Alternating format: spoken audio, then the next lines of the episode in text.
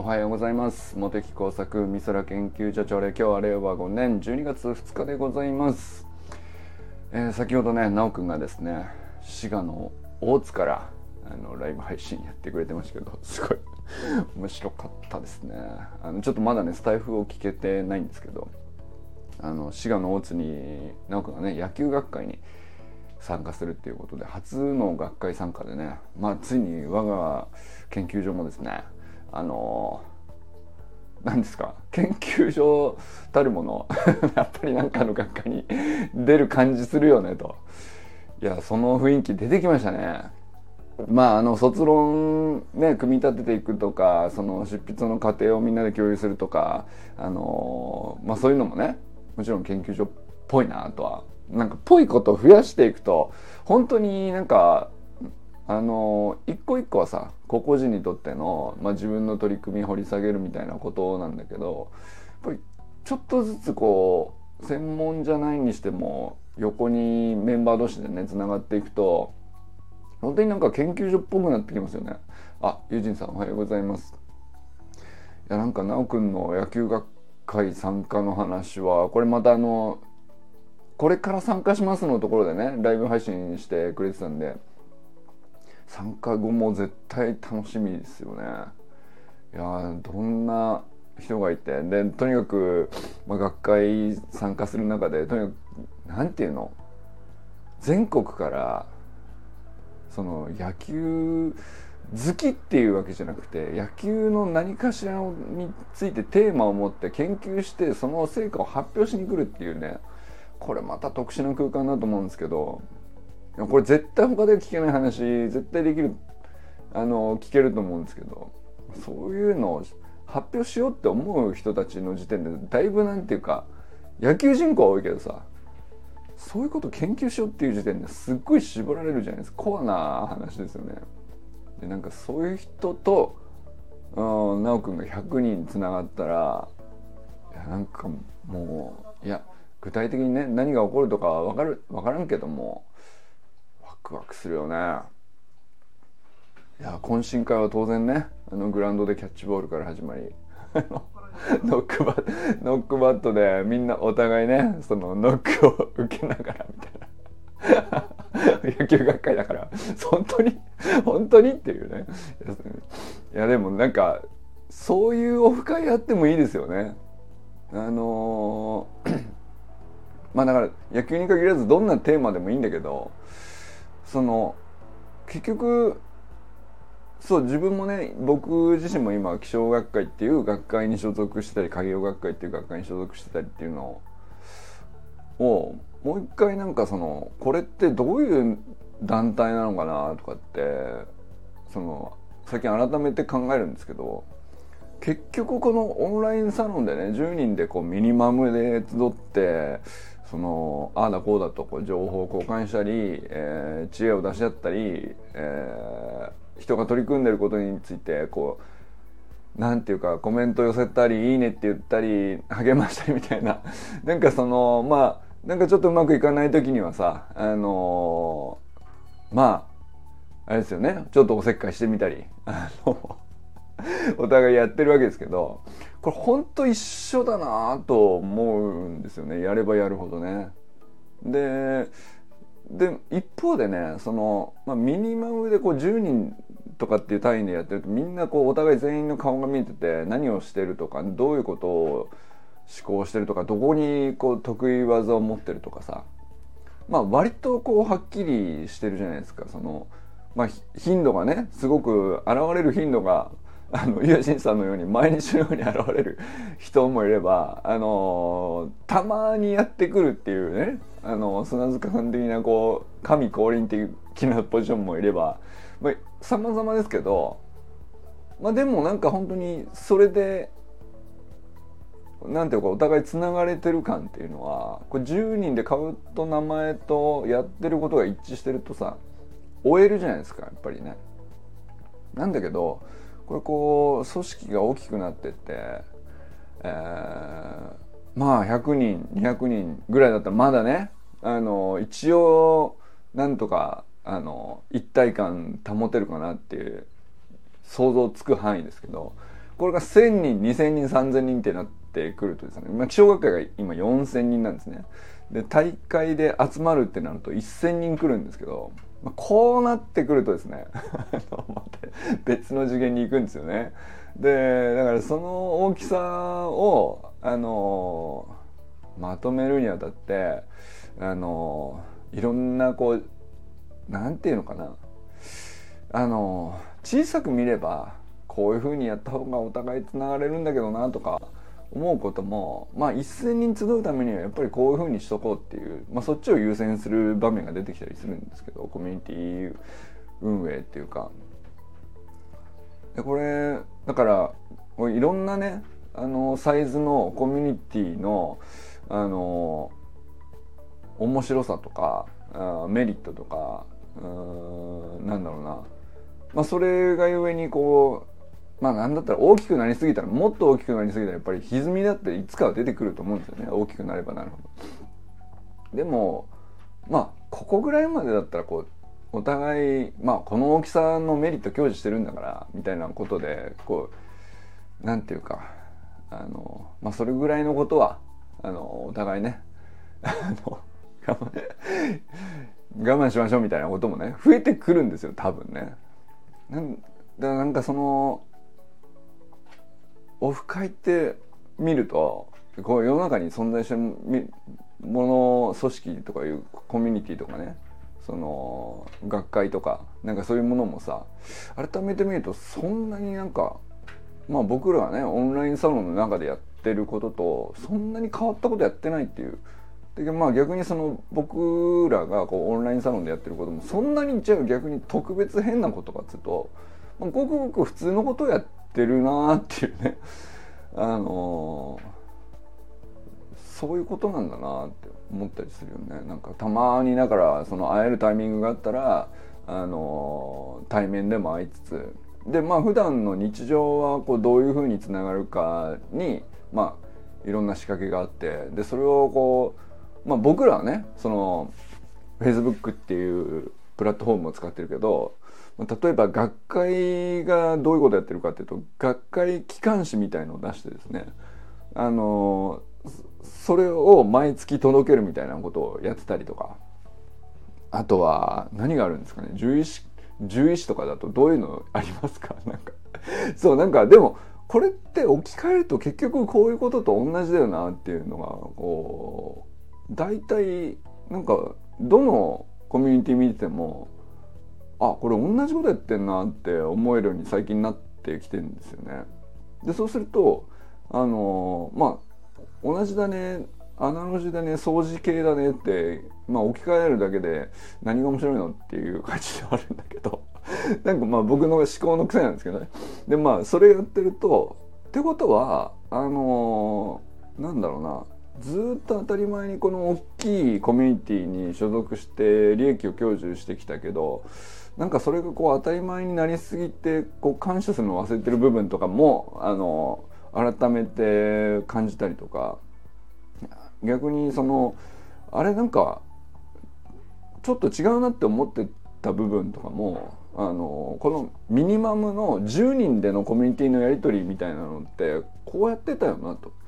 本来それってこういう目的だったよねみたいなことを分解してこうミニマムサイズのコミュニティで置き換えてみると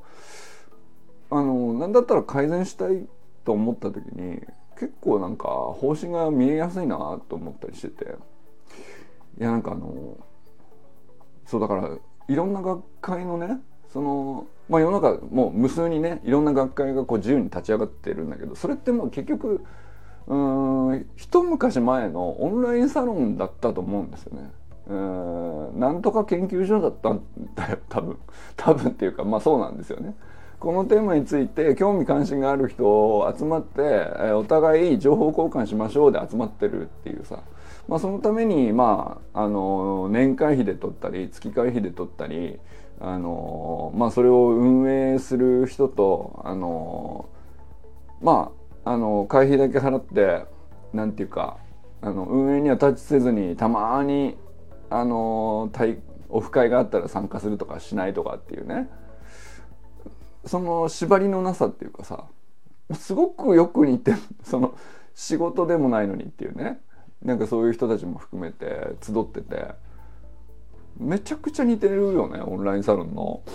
あり方とね。でそれをこうなんかミニマムでこう2人以上集ったらもう人間社会ができるよねっていうことでいくと。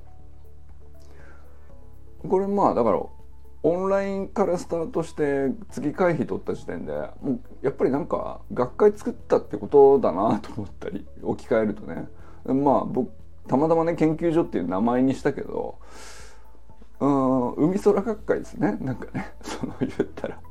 そういうことだなと思いながら。まあね奈くんの話自体はもう全然違う話してたんだけどその中身でこういう魅力があるとかこういうことを奈くんがやり初めて参加するにあたってこういうことをやりたいなとかっていうその学会にこういうことを期待してるっていうのがこう話に出てたと思うんですけどそれ聞くと結局同じだなっていうね。でだから僕がなんでこのオンラインサロン作りたくなったのかもやっぱり自分が所属してる学会に対する意識みたいのは少なからずあったなと思ったりしながらね聞いてたりしましたね。そして何ていうかまあその文脈上でですけどやっぱりその今直くんがね健康アンバサダーっていうあのまあ資格なんだよね。まあ、それをこう昨日取ってでそこでいろんなスピーチがあったりとか、まあ、こんなあのエピソードがあったりみたいなことをねあの共有してくれてましたけどまあそれもね要するに健康に関する知識であったり取り組みだったりに関して要するにいろんな人に向けて、えー、おせっかいをかけていくと。あのこれいらぬおせっかいではなくてやっぱり健康にはみんななりたいと思ってることも絶対こう間違いないから不健康になりたくないんですよみんな。なんだけど何が健康になるということなのかについて、えー、まあなんていうかみんなこうどこを頼っていいか分かんないんだよね。で一つの正解があるわけじゃないしそのなんていうかその人の、まあ、それまで何を積み上げてきたか次第とかその人の現時点でのフィジカルだとか現時点でのメンタルだとかそれ次第でもほんまあネクストステップ次これがいいですよっていううんいわゆる健康情報っていうやつなんでしょうけどそれってうんまあ条件によるよねと。いう話だから。あのー、それって結構難しいんだよね一人でやるにはね。やっぱりだから他の人からあの他人が程よく適度におせっかいかけてあげるっていうのはやっぱあった方がいいんでしょうね。なんかそれは自分でも思ってたんですけどこう自分で取りに行く情報取りに行くとかっていうのは主体的なのでこうすごく良さそうなんだけどあのまあ前提条件どれだったらこれがいいみたいなところの文脈理解するとっていうこととあとメタ認知として今現状の自分の健康状態だとかフィジカル条件だとか、えー、まあ年齢も含めてですけどそれはどうであるっていうのを両方把握した上でじゃあマッチするものどれだって選ぶ必要があるわけだけど。それ結構難しいんだよねやっぱりね。だからなんかそれが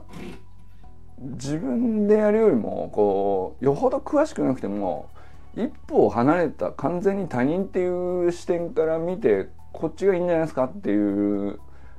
こういうのどうすかっていうね 一言のおせっかいがやっぱりすげえありがたいだろうなと思ったりして。うん、これはまさしくだから僕らがねその僕らのサロンの中にも小山愛さんっていうね健康アンバサダーいますけどあの私あの人はまあもともとね出汁の研究をするためにこのサロンに参加してくれたんだけどもうもはやね出汁だけじゃなくなくてまあオイルに行ったり、えー、まだ油だよね。油の良い油と悪い油とは何かとか、えー、最近はお酢にはまってるとか あとは発酵食品全般結構ね味噌にしても醤油にしてもあのー本来こういうふうに、えー、作っていたから日本人の体にはこのように良きものとして作用していたんだがあの、味噌という商品でありさえすればよくて結局大量生産するにあたって一部スポイルされたりとかするんですよね。だからなんかそそれはそれで別に悪いことじゃないんだけどあの広く安く誰でも手に渡るようになるんだからそれはそれでいいことなんだけどまあ本当にこういう条件でこういうことを求めるんだったらこっちの方がいいみたいなまあちょっと細かい話なんですよねそういうのって。でそれってやっぱり本当にこだわっていろいろ見てきてる人にちょっとおせっかいかけてもらうってやっぱあった方がいいなって僕はね僕はなんかすごい愛さんと話しててこのもう半年以上経ちますけどやっぱりそれは思うんですよねだからこうちゃんとおせっかいしてもらえる。これで程よい距離で程よくなんていうかあの心地よいおせっかいをお互い受けられる関係になるっていうか、まあ、そういうコミュニティにまあだからいくつかこう人はね選んでコミュニティに所属すると思うんですけどなんかそういうのがあのコミュニティのや結局ね所属する役割ってあの程よく心地よいおせっかいを受けるためにね 所属してんじゃねえかなと。なんかそんな風に捉えると結構なんかしっくりくるなと思って。そうするとなんかあの変に強制することでもないし変に縛る変な縛りとかもコミュニティにとっていらないいらないものはいらないって言えるし、えー、まあそれをこうお互い心地よく受け取るためにはやっぱりこれぐらいのガイドラインにしといた方がいいよねっていうルールの作り方もあのまあ定まりやすいというか。でそれをこうルールなんでそれ決まってるのに対する納得感とかも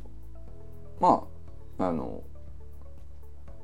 根拠がね 根拠根拠なんて別にねあの理屈なんて何だってつけれるっちゃつけれるんだけどだからルールなんてどうつけたってさあのロジックなんていかようにでも作れるっちゃ作れるけどまあ納得感の問題ですよね。やっぱりね。お互いこの辺の距離感でこういうふうにやっていきましょうみたいなやつって。それでいくとなんかすごくなるほどなと。うん。いやだからこの10人であの1年こういろいろやり取りしてきてこの距離感でこういうことを享受してきたなとかあこういうので本当にためになったなっていうことと、まあ、この辺をちょっとルールにしていきましょうかみたいなことをいくつかあったりしたと思うんですけど、まあ、あるいはこうここは自由にしましょうかっていうのも両方あってでそれってやっぱりなんか改めて自分が他で既存に所属してる組織見た時になんかこううん当然時代によってねどんどんこう古く立ち上げられたものはあらルールを改めないとこう対応できなかったりする時にどう変えていいか分かんなくなっちゃうんだよね。なんだけど考え方としてはそういうふうにこう照らし合わせるとすごくなんかすっきりするかもなと思ったりしながらね。まあだから全然奈くんの話のそのまんま中中身についての話じゃないんだけど奈くんが初めて参加する人なんだとある学会っていうものに。それを見ながらこうそれって本当に僕もね初めて自分が気象学会に参加した時とか初めて海洋学会に入会してこういうことを期待してたなとかってのを思い出しながらででなんか初めて入る時って何を求めてんだろうなみたいなのをちょっとすごいこう思い出しつつなんかね何がこうしたくてこのサロン集ってんのかみたいなのねもう一回考えたりしましたよねなんかね。でもやっぱりうん健康健康っていうテーマでのこうおせっかいをこうお互いし合うっていうのはこれまあフィジカルの健康もありますけど、まあ、メンタルもあるし、まあ、なんだろうなあの人間関係を健康的にとか、まあ、良好にみたいなこととか。うん。まあいろんな取り組みに対してこう健康的に行うっていうことでいくと、まあ、いろんな健康アンバサダー健康切開がお互いこう役割に担えそうな気もするし。そのなんていうかまあいわゆるずっとこうユージンさんとね喋ってたコミュニティナーシングっていう、まあ、ちょっと抽象的だけどなんかこうそれ大事そうだなってずっと思ってたことですよねなんかちょっとおせっかいっちゃおせっかいだからそんなにこうしゃしゃり出るでもないけどちょっと助けてあげた方が良さそうだなって自分から見て見えることって結構あるんですよね。でもなんかあのどういう距離感で何を言ってあげていいのかは分かんなくなるじゃないですか。でもなんか一言言ってちょっと貢献できたらもう全然なんていうか変わったりするっていうのもなんかやっぱよくあって。それになんかすごく一歩ヒンすごいなんか大きなヒントがありましたね。なんか今日の奈くんの配信聞きながらね。なるほどこういうおせっかい増やしていけばいいんだと。思ったりしましたね。まあだから僕で言ったらモテ作コンサルとかってまああのおせっかいですよねはっきり言ってね。まあでもそのおせっかいくださいおせっかいしてもらっていいですかっていうあの申し込みをするっていう立て付けにするとまあおせっかいしましょうかっていうのが程よい距離感で成立するんだなっていうのが結局モテ作コンサルだなと思ったりこれまあ今サロンの中で試しに実験的にうんやっていることだけどこれ学会の中でもやったら面白そうだなと思ったり。うん。まあなんかねあのー、すごくだから直くんの、まあ、学会参加してこう何を得てくるのかどんな人と出会ってねどんな体験をしてこうもそれをいろいろ持ち帰って僕らにシェアしてくれるのか、まあ、すごい楽しみになりつつあ組織に初めて参加してコミュニティに入ることであの、まあ、その入ることがなんでそんなにワクワクするのかっていう。不思議な話なんですよ。なんか別にディズニーランドに行くわけじゃないんしそんなアトラクションがあるわけじゃないしその発表する側もそんな相手を喜ばせようみたいなあのサービスとしてやってるわけじゃないんだけど不思議とねめちゃくちゃこう参加する側からするとなんかある種の興奮じゃないですけどなんかすごいワクワクする感じそういえばあったなと思って。でうんまあ今でもねもちろん意義は感じてるしメリットは感じてるんだけどあの感じってどうやったら増やせんだろうなっていう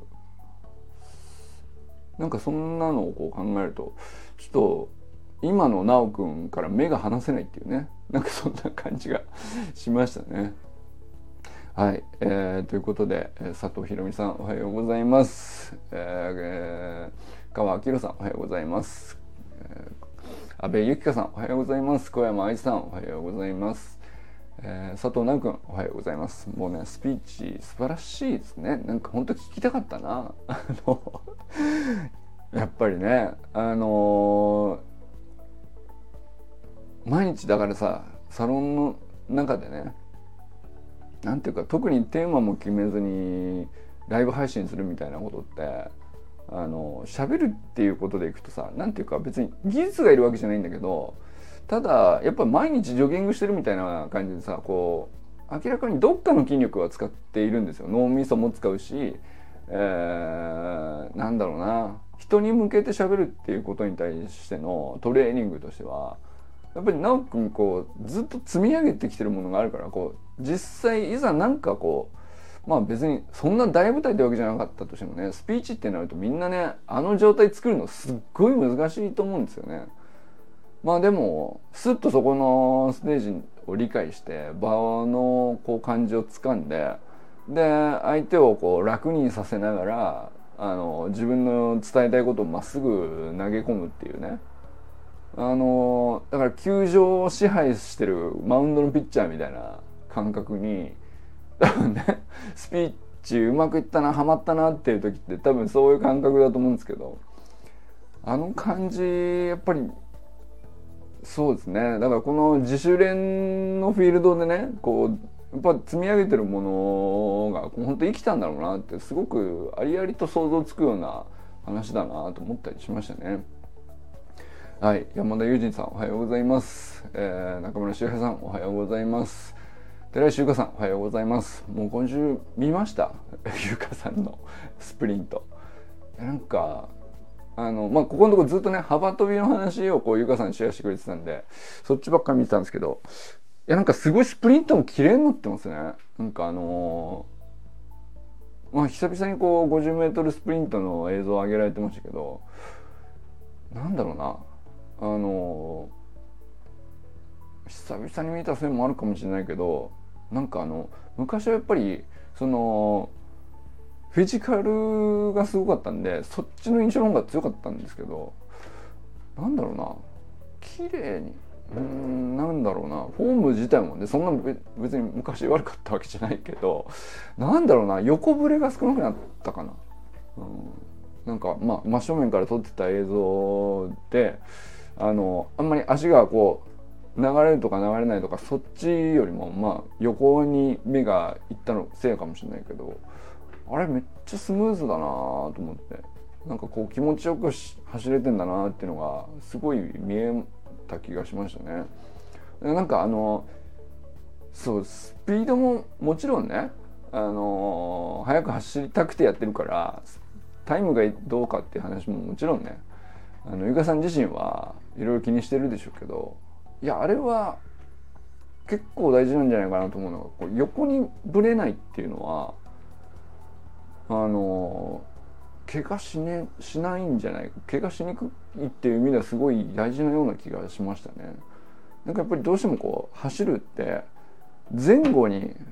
あのまあどのように足を動かすかってこうでまあ例えばハム痛めるとかどっか痛めるとかっていう時も前後の動きでもこういう無理がかかってるっていうのだとこう、まあ、動き上理解しやすいしこういう無理はしちゃいけないなとかあの、まあ、逆にこういう負荷に対してちゃんと耐えれる筋力つけなきゃいけないなとかっていうのは割とこう最初目に目につくし素直に理解しやすいんですけど結構最後まで残るのがあの横にどうしてもブレてしまうのをどうやったら抑えれるのかっていうこれ結構奥深い気がしててやっぱりまあこう片足ずつ前に出して腕はこう交互に振ってみたいなことは結構必ずひねりが入るんでそのひねりが入りつつも、うん、横にはぶれないって結構難しいんだよね意外とね。これがだからなんか単純にこうタイムとして速く走れてたとしてもそのひねりに対してこう無理なくフィジカルを発揮できてるかっていうのってやっぱりなんかあの怪我のことを考えると結構大事なような気がするんですけど、まあ、ゆかさんもこうなんかあの何度か怪我したりそれを乗り越えたりリハビリやったりみたいなことをずっとねシェアしてくれてましたけど、まあ、それでこう意識してなのか自然になのか分かんないけどすっごく横ぶれが小さくなった気がしましたね。かっこいいなと思いました。はい、えー、清水信之さんおはようございます、えー、山本健太さんおはようございます。森本あかねさん全くんかんくんおはようございます。砂塚森田さんおはようございます。ということでね今日は皆様どなたと笑いますでしょうか。今日も良き一日をお過ごしください。友人さんありがとうございます。じゃあね